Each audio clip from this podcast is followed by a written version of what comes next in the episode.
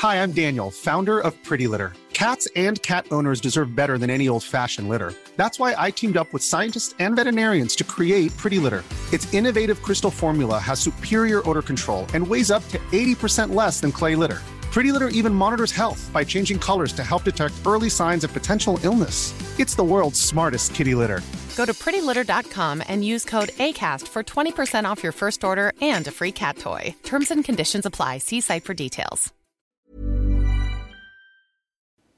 Bienvenidos a Medicina Viral, el podcast donde hablamos de medicina, tu salud, el cuerpo y todo tipo de temas. Yo soy el Dr. Vic. El día de hoy estoy muy feliz por la invitada que tengo. Al fin se dio esta colaboración. Bienvenida, Ana Ceci. ¿Cómo Muchas estás? gracias. Muy feliz de estar aquí. Yo siento que ya te conozco, pero ahora sí en persona. Muchas gracias por la invitación. Lo, lo que comentábamos ahí detrás de cámaras es que los dos sentimos que ya nos conocíamos, porque creo que hemos hablado y hemos interactuado en redes sociales. Nos, Desde la pandemia. nos vemos todo el tiempo, pero nunca, esta es la primera vez que personalmente te conozco, ¿no? Así en carne y hueso. sí. Para los que no conozcan a la doctora Ana Ceci, ella es creadora de contenido, es líder del movimiento Soy Doctora, no señorita, y es médico genetista. Es como Barbie, ¿no? Tiene varias cosas, ella se dedica a varias cosas, ¿verdad que sí? Y, y nos quedamos con las principales, porque luego sí tengo ahí el estuche de monerías, pero ya platicaré. Oye, Ana Ceci, para empezar, eh, qué padre es tenerte aquí porque el otro día estaba hablando y vi una, una encuesta sobre los médicos millennial. Nosotros dicen que los médicos millennial son muy diferentes a todas las generaciones pasadas de médicos.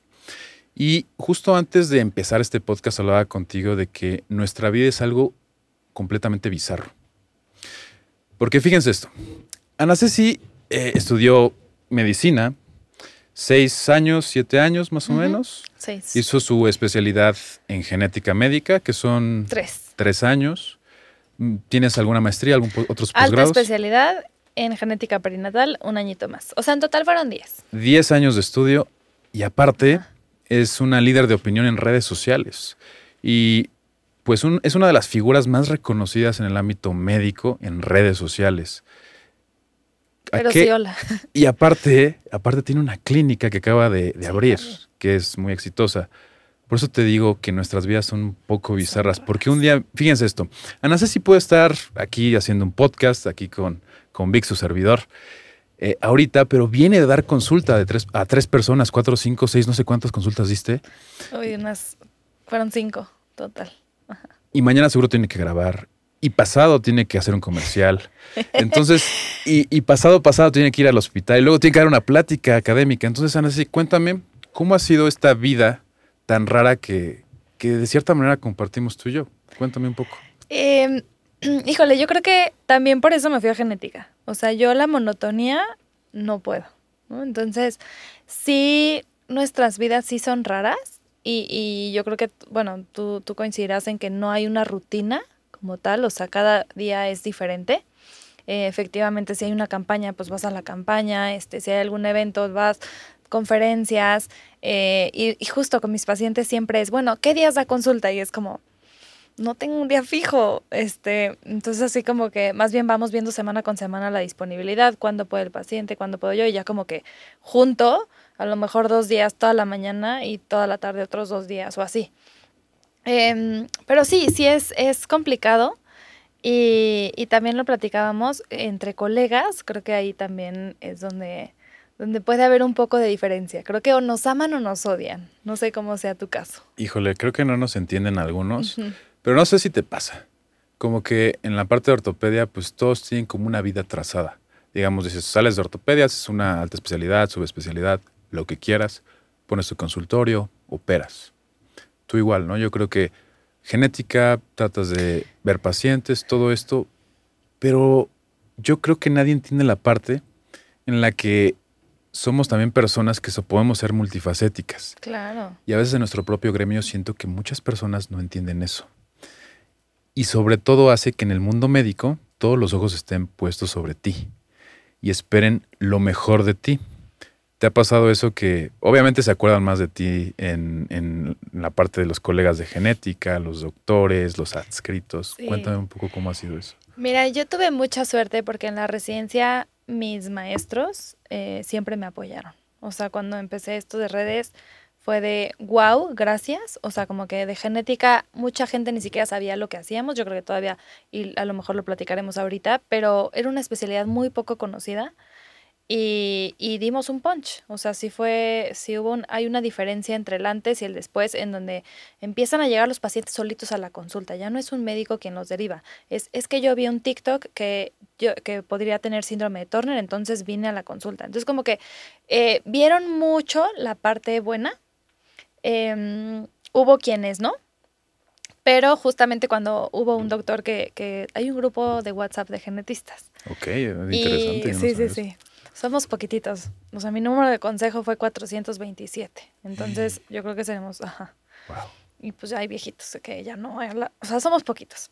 Entonces, en este grupo yo hice un TikTok de eh, por qué había elegido genética, en donde justamente hablaba de, pues esto de que no me gusta que sea repetitivo, en genética siempre cada caso o muchos de los casos son retos diagnósticos, eh, pero también mencionaba que no hacemos guardias. Para mí, era, para mí es muy importante dormir bien porque si no duermo bien, bueno, estoy, o sea, el día siguiente veo una paloma y lloro, o sea, me siento fatal.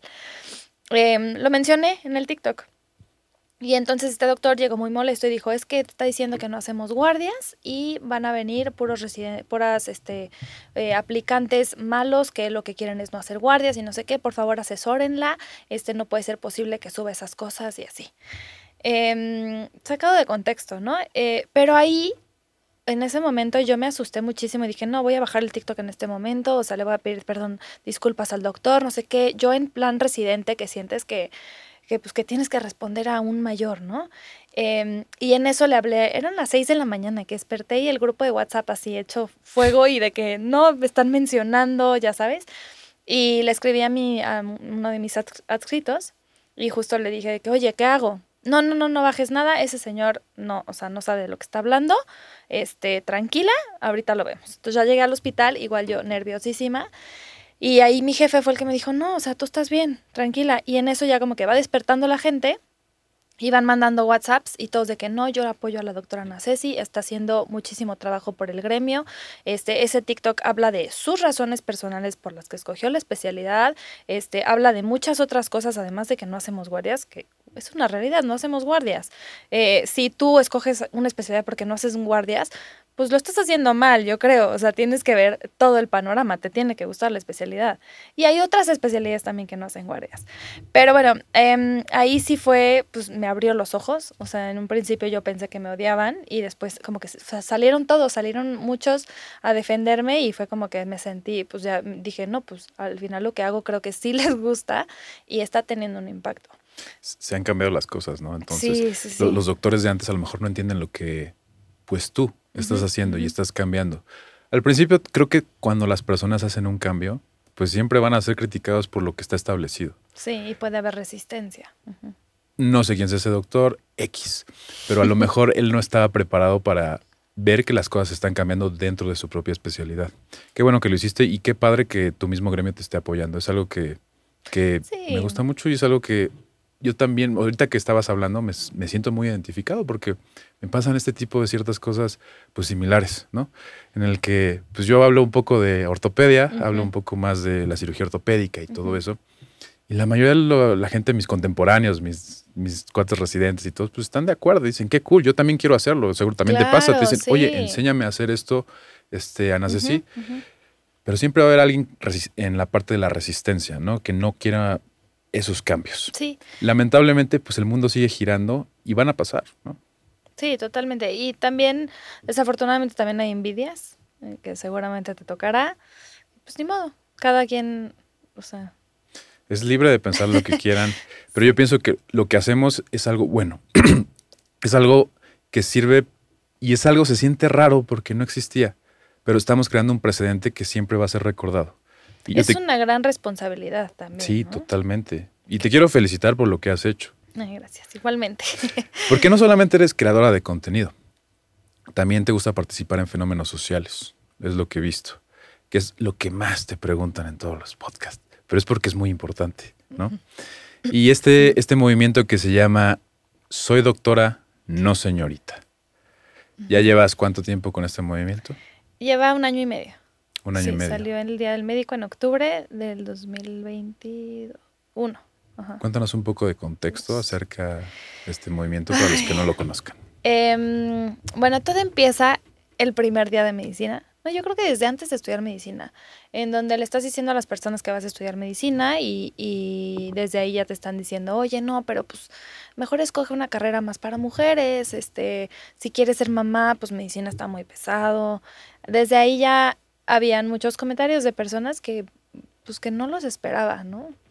Em, entras a medicina y justo el primer día el director de la carrera en mi universidad también llegó y nos dijo, mujeres, si quieren ser mamás, si quieren tener una familia, sálganse, esto no es para ustedes, este, busquen mejor una carrera pues, más afín a un- para una mujer, así. ¿Esto qué año era cuando te dijeron? 2011. 2011, alguien Ujú. con esa mentalidad. Wow. 2000, obvio, pues una persona mayor, eh, doctor, Guadalajara, la autónoma. ¿Qué estás diciendo, no? Así que la gente de Guadalajara del Pero, interior de la República. Sí, no, no sé. Em, yo de ahí salí muy agüitada y me acuerdo que le marqué a mi mamá y le dije, es que a ver, yo sí quiero ser mamá, yo quiero tener una familia. Y ya como que ella me, me contuvo y me dijo, a ver, yo hice el doctorado cuando tú eras una bebé, este, las cosas, todo se puede, como se puede equilibrar, tranquila, no sé qué. Ya como que dije, bueno, sí, sí, es cierto. Y luego, ay, también me dijo como, mira, mi, doc- mi doctora, este, mi gine ya ahora tiene dos hijos. Ya como que dices, ah, no manches, sí es cierto. La importancia de tener justo modelos a seguir, ¿no? O sea, Total. alguien que, que tú veas y digas, ah, yo quiero ser así. Eh, y luego, pues ya, ¿no? Empieza, empieza medicina. Este, cantidad de comentarios de la las especialidades también. O sea, igual, ¿no? Escoge algo un poco más para mujeres. Este, digo, yo no sabía qué especialidad quería en un inicio, pero siempre se escucha, eh, pues las, las ramas quirúrgicas son más de hombres, las mujeres vete a derma, vete a algo más tranquilo, algo que te permita estar para tu familia. Cuando a los hombres, pues nunca les dicen eso, ¿no? O sea, y una familia, pues es los dos. Pero bueno. Em, la especialidad, bueno, empiezas a rotar en los hospitales y ahí es donde noto que mm, mis compañeros hombres, como que por el simple hecho de estar, ya tienen una cierta autoridad y que los pacientes les preguntaban, o sea, era como, eran igual que yo, pero ya los pacientes se dirigen a ellos y obvio les dicen doctor y así, y, y tú como que dices, porque a mí, porque a mí no me preguntan, porque yo sigo siendo la señorita, la muchacha y así, pero pues sigue siendo estudiante, ¿no? Entonces es como, pues bueno, así es, ¿no? Y a pesar del grado que ostentes, ¿no? Porque puede haber una persona que sea interno y tú eres R4 Sí, sí, sí. y siguen, Ah, voy para allá. y siguen así, sí, ¿no? sí, sí, sí. Entonces, ya empieza la residencia, que ya soy médica egresada, y me doy cuenta que es lo mismo. O sea, que yo sigo siendo la señorita, la mija, la lo que sea, y, y pues ya soy doctora. O sea, ahí ya me siento como, no, pues ahorita ya no soy estudiante, o sea, ahora sí ya soy, ¿por qué no me están diciendo? Y te das cuenta que al camillero, al enfermero, al asistente, a quien sea hombre, sí va a ser doctor. Y, y más que cómo le digan, es mm, que como mujer creo que te tienes que validar. O sea, tienes que mostrar que sabes, tienes que mostrar y decir, yo soy la doctora aquí. Pero pasa un hombre en el hospital y es, ay, doctor, oiga, es que me pasaron esto, sí está bien. O sea, inmediatamente confían en el hombre en el hospital y en, en la mujer es, em, pues tienes que demostrarte. Eh, ahí yo soy R3 y tengo a mi R1, este, que bueno, R3 para los que no sepan, pues es como el, el más alto de, en la especialidad, ya era yo para salir. Y, ah, o estudiantes rotando, y también, ¿no? Yo le doy la consulta, no sé qué, y, y ya así, ¿no? Como que gracias, y lo voltean a ver a él, y, eh, sí, doctor, lo que dice la señorita, así. Em, entonces, bueno, esto, esto pues, sucede. Me doy cuenta, bueno, en, en la consulta sí, cuando me decían señorita, que gracias, señorita, les decía que doctora, este, y mis adscritos como que hasta se reían de mí. Em, y es donde me doy cuenta que no era la única. O sea, cuando empiezo a, a- a platicarlo entre mujeres doctoras, eh, me doy cuenta que no soy la única también. A ver, esto ya existían como, a lo mejor no memes, pero sí existían este, esta representación de que soy doctora, no señorita y, y demás. Y mm, de ahí como que dije, quiero hacer esto más grande porque no soy la única y, y creo que si sabemos que no estamos solas, podemos alzar la voz más allá.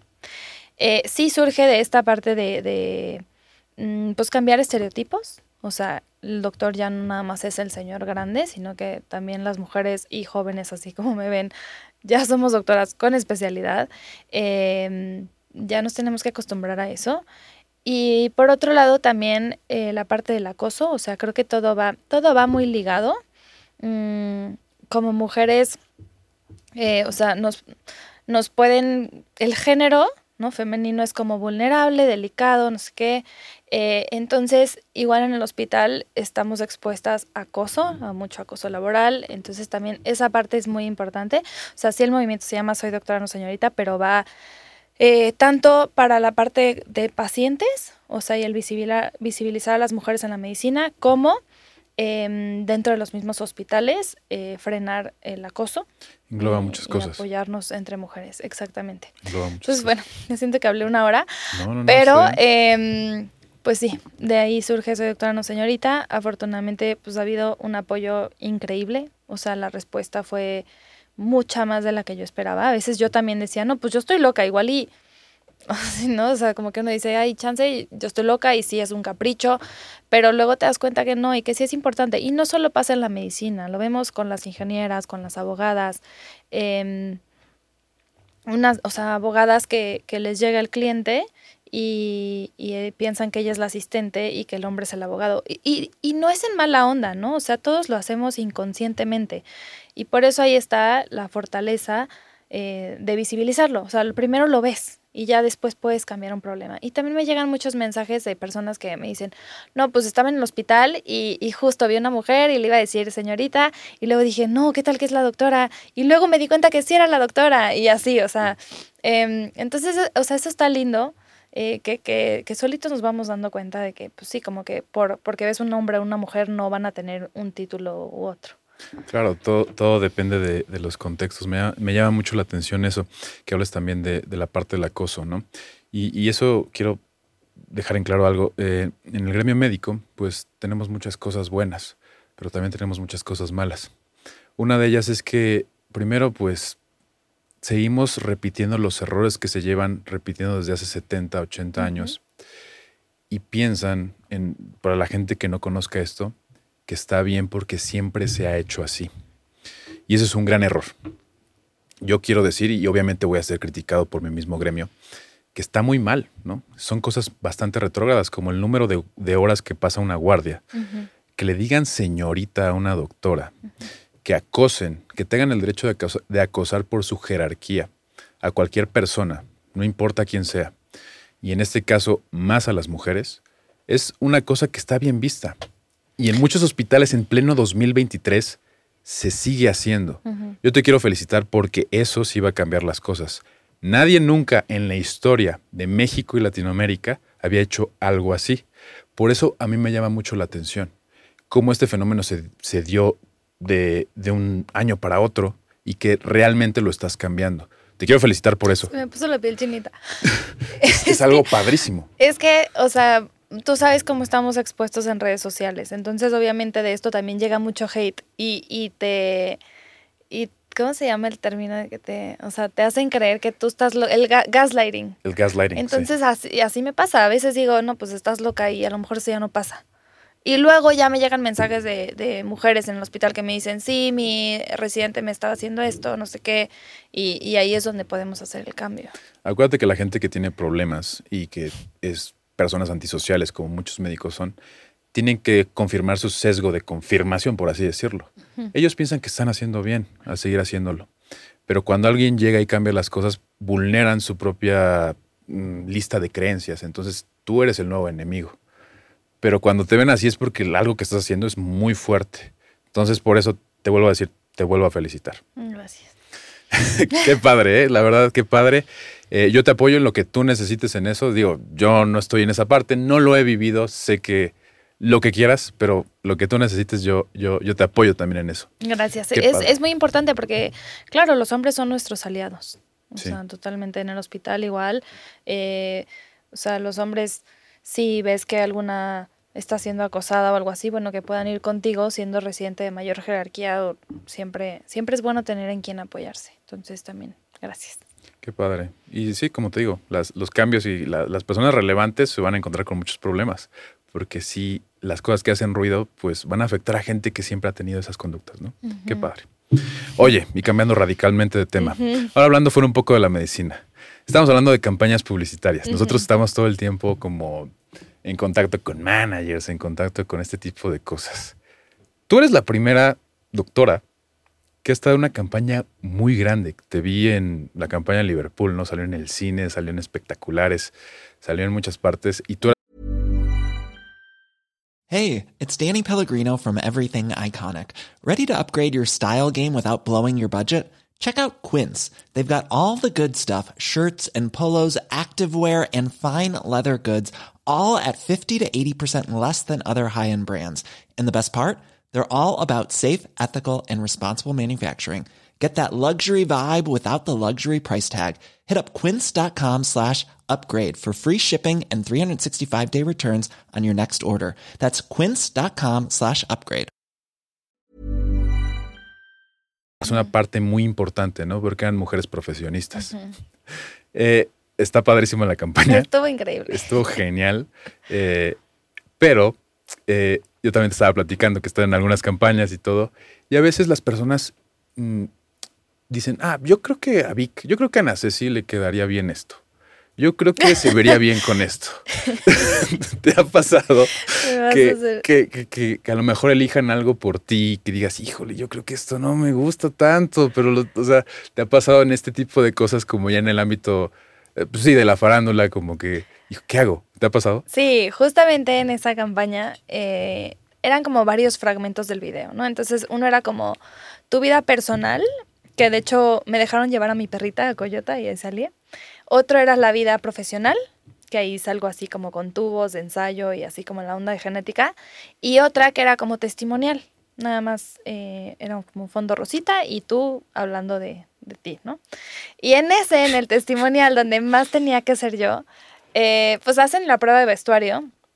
Y si nos, y, y si nosotros decíamos, no, pues este me gusta, este no. Y escogieron el que menos me había gustado. De verdad, así menos me había gustado. Todo el mundo me decía, te ves divina, no sé qué. Sí, muchas gracias, pero no me siento yo, ¿no? Descríbenos un poco acerca del, del vestido o vestimenta que era, digo, a Es lo como mejor... un vestido de manta. Ajá. Es que para mí era como de monja, o sea, estaba- no me gusta, no me gusta.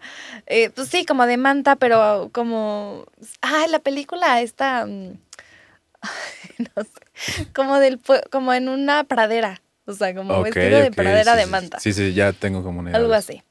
Em, entonces, Y supongo que dijiste esto nada que ver con yo les dije día- que no me gustaba y que please Bien. no, pero les valió. Bueno, les gustó mucho cómo se veía en mí, no sé qué. Entonces, sí me tocó grabar con ese. eh, te ponen un micrófono, entonces hacen corte y ya se me acercan como que a acomodarme algo y, y les digo que yo platico con todo mundo, ¿no? O sea, Ujú. soy la que se mete al elevador y, ay, ¿qué onda? ¿Cómo está el clima? ¿no? Y entonces se me acerca este chavo y le dije, ay, me chocó el vestido, de verdad está horrible, no me siento a gusto, no sé qué. Y en eso la, di- la directora me dice que, Ana Ceci, estás microfoneada y este, están viendo todos los directivos de... sí. y yo, bueno, me quería morir. Eh, entonces en ese momento, pues ya digo, pasó, salgo y sí, me acuerdo que le marqué a mi, a mi manager y le dije, me van a correr, o sea, ya, estoy corrida. Ya valió. Ya valió. Y, y en eso ya se acercan los de marketing. Me dijeron de que no te preocupes, ya sabían, ya les habíamos dicho que no te había gustado el vestido, entonces pues no te preocupes, este, no pasa nada. Pero, híjole, sí, sí, sí me puse nerviosa y aprendes que, bueno, los micrófonos son un arma de doble filo, o sea, porque te lo ponen y tú estás platicando aquí, allá, no sé qué, y alguien, alguien puede estar escuchando todo lo que, lo que estás diciendo. Todo lo que hablamos antes del podcast dijimos cosas muy, muy polémicas que quedaron grabadas. que No. quedaron grabadas. Pero sí, eso es lo que pasa. Y mucha gente no entiende eso, ¿no? Como que esa parte, ¿no? Aprendes tanto, o sea, Ajá, he aprendido apren- tanto de producción y de, sí, está cañón. Nosotros, cuando salimos de la carrera, nadie nos enseña lo que estamos haciendo. Realmente somos unos amateurs en esta, en esta parte de la comunicación. De hecho, esta parte de podcast, de las cámaras, de grabación, audio, somos neófitos, no sabemos nada, ¿no? Pero bueno, nos funcionó en redes sociales durante un tiempo y ahorita pues tratamos de, de aprender, ¿no? Vi que también estabas tomando cursos, ¿no? De locución, si no me equivoco. Sí, a ver, soy una persona que no puedo estar quieta. Entonces Sí. salí de la residencia y yo estaba que me quería morir.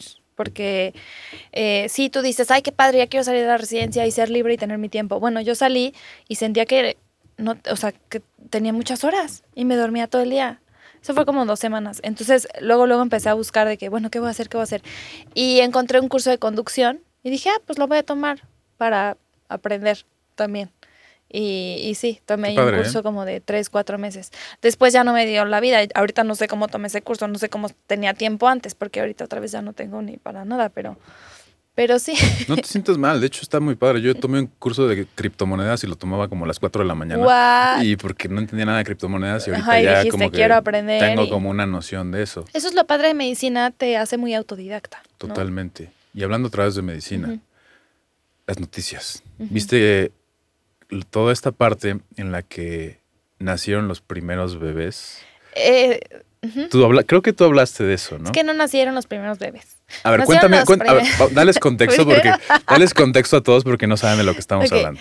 Eh, la noticia dice, nacen los primeros bebés de tres papás en Reino Unido. Reino Unido, ok. En 2016 ya habían nacido eh, bebés de tres papás Ok, ya había pasado. en antes. Jordania. Ajá. Ok. Ya había pasado antes. Esos bebés se habían hecho en México, de hecho. En 2016 se hizo en México. La fábrica de bebés está en México. A ver, Sí, es eso está bien raro. A ver, porque explícales cómo, Está muy cómo es que México es porque no maquiladora está de bebés. regulado. Ah, no, no hay regulación regulado. en México. Esta técnica está prohibida en Estados Unidos, eh, pero sí está autorizada en Inglaterra. Eh, la pareja de 2016 eh, era una pareja en Jordania que llevaban, eh, no sé, no me acuerdo cuántos, pero varios bebitos que nacían y fallecían. Ya fuera, eh, bueno, creo que un par de óbitos, o sea, que se mueren in útero, y unos que nacían y fallecían a los seis meses o así, por una enfermedad mitocondrial. Las mitocondrias solamente se heredan de mamá, están en el óvulo. Entonces, la técnica que hacen de tres papás es que toman el óvulo de una mamá con las mitocondrias, eh, o sea, de una donadora, le sacan el núcleo, la información genética, le meten el núcleo de la que quiere ser mamá, que tiene las mitocondrias enfermas, y ya fertilizan. Entonces termina siendo un bebé que tiene núcleo de su mamá, mitocondrias de donadora y espermatozoide del papá. Entonces sí, es como de tres papás. ¿Cuánto cuesta hacer esto? Eh, pues mira, ahorita es una terapia experimental, entonces en teoría no la deberían de cobrar. Pero, híjole, no, no, no sé, un- una fertilización in vitro está entre los 150 mil, 200 mil pesos a lo mejor, depende en dónde. Eh, y pues esa tecnología yo creo que te aumentará unos otros 100, pero algo así. Wow, ¿tú qué opinas difícil. ya como médico y personalmente acerca de esto? Mm, Yo creo que es una gran tecnología justo para pacientes que tienen enfermedades mitocondriales. O sea, es la única manera de tener un hijo sano. Eh, pero yo siempre soy partidaria de la prevención. Este, mm, hay muchas enfermedades que, que más allá de que hacer como, bueno, en, ah, en esta de la mitocondria creo que sí es muy buena, ¿no? Eh, ya de terapias en donde se modifiquen genes es donde creo que nos tenemos que ir más un paso antes a la prevención. Ah, desde que vas a tener un hijo, ver si eres portador de algo, que todos somos portadores de enfermedades. Ya es la mala suerte que tu pareja sea portadora de lo mismo para que se presente la enfermedad, pero eso es totalmente prevenible. Y puedes escoger los embriones sanos para, en vez de tener que tratar bebés enfermos, escoge los embriones sanos y, y ya. Wow, esto. Mi mamá veía una película que se llamaba Gataca, no sé si tú has escuchado sí, hablar sí. de eso y siempre Es de mis favoritas. vela, vela, porque mi mamá me dice, Manuel, soy Víctor Manuel, vela. Y yo la vi y ahorita que está pasando todo esto, pues ya está pasando, ¿no? Esta mani- manipulación genética, pues era como una parte de ciencia ficción hace un par de años. Hoy en día parece ser que ya es un día a día. Yo siempre he dicho esto, la genética es una de las especialidades del futuro, más que medicina interna, más que cirugía, más que ortopedia, porque literalmente ustedes son los que se encargan de definir ¿no? cómo estamos compuestos, poder entender cómo se modifica y cómo prevenir. ¿no? Los gobiernos siento que tienen que invertir muchísimo más dinero en genética. Mucho, sí. Ahora, toda esta parte de manipulación me lleva al siguiente tema. Escuchaste también de ciertas noticias, artículos científicos, que ya hay mm, ciertas facilidades para manipular y, sa- y mani- cambiar el fenotipo o de cómo vaya a salir tu bebé, ya sea que lo quieras un poco más rubio lo quieras un poco más alto. ¿Tú qué opinas de eso? Bueno, más allá de modificar, este, mm, si la tecnología existe, tú haces tu bebé in vitro Y eh, igual que con un diagnóstico preimplantación, le toman unas células al embrión y puedes ver probabilidades, ¿no? Justamente probabilidad de ojos azules, probabilidad de esto, y ya escoges tú los embriones. Em, híjole, ¿qué opino? Pues es eugenesia. O sea, eh, al final creo que tendrías que tener, tener mucha suerte, una gran fertilidad para poder escoger al embrión, porque de por sí, pues es, o sea, la fertilización in vitro es, es, vas perdiendo, o sea, haz de cuenta, tienes 10 óvulos, de ahí solamente vas a tener a lo mejor 6 fertilizados, de ahí nomás 3 te llegan a día 5, entonces ya te quedaste con 3. De ahí, escoge, de ahí les haces diagnóstico preimplantación para ver si vienen genéticamente bien, te quedas con dos. Y ahora escoge al rubio o a lo que sea, o sea, está cañón. Em, creo que nos tenemos que enfocar en, en, en que estén sanos. O sea, Claro. yo que veo cosas terribles todos los días, si me llegan a la consulta que me han llegado así de, ¿cuál es la probabilidad de que, o podemos hacer algo para que sus ojos sean azules? Y bueno, yo me quiero convulsionar. Eh, Eh, te Sí. entiendo, pero literalmente yo creo que 50% de la población quisiera saber si es posible, ¿no? Sí. Sí, y, no. y te entiendo que dices, híjole, más que eso, estoy totalmente de acuerdo. Claro, que que estén sanos, ¿no? No, y ves los catálogos de donadores, por ejemplo, de donadores de semen o de, o de eh, óvulos, y la información que viene es color, color de piel, color de ojos y a qué se dedican. Pero no viene nada de, ah, tiene antecedentes en su familia de cáncer o tiene algún antecedente familiar de diabetes, hipertensión. O O sea, sea, les ¿en qué nos estamos fijando? Les importa más cómo se van a ver en la sociedad a que te mueras por cáncer de colon a los 40 años. ¿Se fijan a qué estamos orillando nosotros esto? Digo, es, es una creación de vida a la carta, ¿no? Y, y, y todavía peor, me, que me llamó la atención también en estos catálogos, eh, te sale más caro. Te sale más caro si es de origen extranjero, si es así alto, ojos azules. Es más caro su semen que el de un mexicano. O sea, pero ¿en qué Aunque, momento esté, le aunque, estamos no poniendo tenga tantos genes para diabetes, cáncer, prefieren el, el más... Ni sabemos qué tienen de eso, pero... híjole. Pero ¿cómo le pones precio a una muestra biológica y precio diferente por, por, por, por colores? O sea, bueno, a mí me vuela la cabeza, me parece muy mal. Yo no sabía eso, ¿eh? eso, eso, eso es una locura que, que Ujú. haya dentro de... Sí, eugenesia totalmente. La eugenesia, para los que no lo sepan, es como buscar, por así decirlo, el ser humano perfecto, ¿no? Para- sí, es mejorar, mejorar la raza. Hablando de perfección, pues es muy ambigua, ¿no? Porque mejorar la raza también puede ser muy ambiguo, Sí, ¿no? totalmente. Porque todas las razas tienen las, o sea, digamos que el fenotipo, las mismas acciones, podemos hacer lo que sea. Nada más son variaciones, ¿no? Exacto, de hecho ni siquiera hay razas en humanos, o sea, y, y se supone que no debemos usar la palabra, sino que son etnias.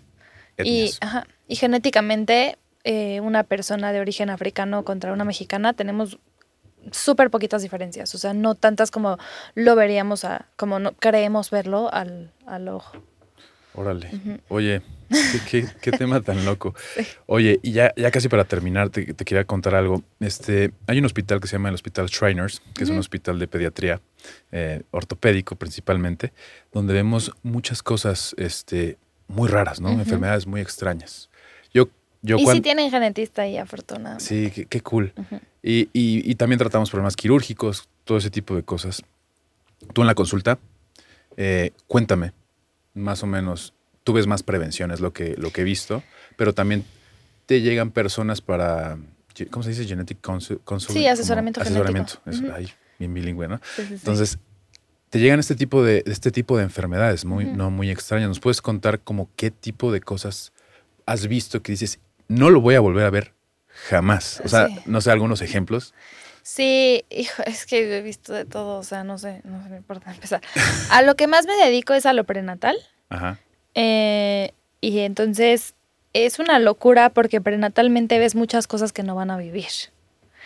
Eh, ya sea por interrupción o porque fallecen in útero, pero aun cuando fallecen in útero, pues nacen y hay que revisarlos. Este, desde gemelos siameses, este, que compartían corazón. Eh, también sirenomelia, que tienen un, o sea, como un solo fémur, así. Hemos visto cosas increíbles. O sea, es, es increíble médicamente, Es fascinante para los médicos. sí, pero es terrible para la familia. Claro. Y, y de ahí también la importancia de tener un diagnóstico, ¿no? Porque del diagnóstico podemos eh, ver si se puede repetir, las probabilidades de repetirse también. Eh, vimos un bebé con síndrome de Arlequín que nació en un Halloween. Curiosamente, googleen ahí síndrome de Arlequín, es una cosa, o sea, No es para todos. Mucha Sí. gente se va a impresionar cuando Sí, ese afecta a uno en un millón. Entonces estuvo, estuvo también muy, muy cañón. Em, pues sí, no, no sé, o sea, mucho, un poco de todo. Este, anécdotas, pues pruebas de paternidad que estaban mal, que casi me muero. Híjole, Gracias a Dios no nos demandaron. qué locura. O sea, sí. Son Este, temas delicados y que van muy de la mano con la no. ética, ¿no? Y- Bueno, es que también de, no, vemos pacientes de úteros subrogados eh, y ahí también luego hay problemas. O sea, no, problemas como no te imaginas. Eh, pacientes, una paciente que tuvo una fertilización in vitro, eh, el embrión se dividió, son gemelos idénticos y los dos tenían Down. y eso también es muy extraño. Pues es raro, es más triste que, o sea, Sí, puede sí, pasar, más ajá. allá que extraño, a lo mejor no está tan extraño, pero, o sea, sí son, sí, cada caso es casi una telenovela. Wow. Entonces es, es esta, es esta vida tan, tan interesante, pero también muy movida y muy llena de mucho tipo de emociones. Porque yo me imagino que estás así en una montaña rusa de emociones porque estás en la parte médica, estás en la parte de redes sociales, la parte de estos pacientes, porque yo creo que los genetistas ven las cosas que dices, te quedas así como, híjole, más que los oncólogos incluso. Entonces, mis respetos para esa parte y aparte que hagas este movimiento social. Por último, eh, he visto tu trabajo en redes sociales, me gusta mucho. Eh, creo que no, no sé cuántos millones tienes ya, dos millones en total como en todas tus redes sociales. mejor. Como no, dos, menos, todavía menos. ahí pegándole. Un 800. Un 800, dos millones de ahí de seguidores en así en todas sus redes sociales. Subes también para prevención de enfermedades pues que todos conocemos, diabetes, eh, salud de la mujer, todo este, este tipo de cosas. A mí me encantaría, me encantaría eh, ver más esta parte genética. Porque he visto tu contenido, me encanta, pero esta parte genética, ahí sí nadie creo que pueda hacer lo que tú haces. Y eso estaría súper cool. Eso estaría súper cool. He visto algunos eh, contenidos este, que me gustaron y, y yo siento, en esta parte Ujú, ahora sí ya, ya personal, que no va a haber muchas anacesis. Entonces creo que tienes una ventaja para llegar a todo lo que quieres llegar, ¿no? En tu movimiento social, tu clínica que está haciendo un éxito y todos los doctores que trabajan contigo y sobre todo en redes sociales, ¿no? Que las marcas y toda la gente, incluso la política, todos se quieren acercar a ti, ¿no? Porque llamas mucho la atención. es una responsabilidad grandísima. Es una responsabilidad que hablábamos antes de cámaras. No muchos la entienden y es una cosa que no podemos parar. Y a veces decimos, híjole, sí necesitamos un descanso. Yo Sí, cuando tú dijiste eso, dije, de nieve. güey, soy. Sí. También. Entonces, es- eh, creo que eres de las pocas personas que nos podemos entender en ese ámbito. Sí, totalmente. ¿No has sentido como que a veces estás un poco abrumada por todo? Obvio. o sea, sí me levanto. no, claro, y, y, y, y- y jus- es, es difícil que, sí, que la, o sea, entre, a lo mejor te entiendes entre creadores de contenido para algunas cosas, pero ellos no entienden tampoco la parte médica y los médicos no van a entender la parte de- del contenido. Entonces sí, es, sí, Es, es abrumante, son pero varias vidas. y, y es una gran responsabilidad. Ujú. Oye, Ana Ceci, Totalmente. este, antes que acabemos, quiero hacer un- una asociación de palabras. Es una parte que hacemos aquí en el podcast. Ok. Eh, les, les digo unas siete palabras a mis invitados y ellos me dicen lo primero que se les venga a la mente. ¿Ok? Ay, psicoanálisis aquí. No, realmente no. Cero. Solo queremos ver cómo piensan nuestros invitados. Ok. Vamos a ver. Obviamente son cosas que tienen que ver contigo, tienen que ver con tu carrera todo esto. ¿Ok? Ok. Eh, ¿Te parece si empezamos? Dale. Ok. Líder, Presidente. señorita, Doctora. genética, Eh, perinatal. osteogénesis imperfecta, No, pues así como. Este, mm, huesos de cristal. admiración, Amor. Mejor amigo, Ah, felicidad. futuro, Eh, medicina personalizada. cáncer, Oncogenes. neurodegenerativo, Eh, ay, Parkinson. Pues ya fueron siete. ya Van más, creo, ¿no? ¿No eran siete? Y finalmente, Ah. Podcast. Doctor Vic. Gracias. Sí, aquí andamos. Pues bueno, ¿algún mensaje que quieras decirle a tus eh, seguidores o a la gente que todavía no te conozca y te quiera seguir? Sí, que planeen sus embarazos. De verdad podemos reducir 50% eh, problemas, que sepan qué estudios podemos hacer prenatalmente y que se hagan sus ultrasonidos con su materno fetal cuando estén embarazados. Y ya. Me encanta. La prevención es lo mejor que podemos hacer en la Sí. medicina. Muchas gracias por tu tiempo, Hombre, Ana Ceci. gracias Estuvo, a ti por la invitación. estuvo padre. Vi una parte que no había visto de ti en la parte muy genética. Te admiro. Tu movimiento está cabrón. Sigue incomodando a la gente que no le guste y sigue inspirando a, las, a las nuevas generaciones y a las niñas que quieran ser como tú, porque hoy estás en la posición que mucha gente quiere ser como tú. Gracias, Ana Ceci. Gracias a ti y mucho éxito aquí. Este fue un episodio de Medicina Viral con la doctora Ana Ceci. Nos estamos viendo en el próximo episodio.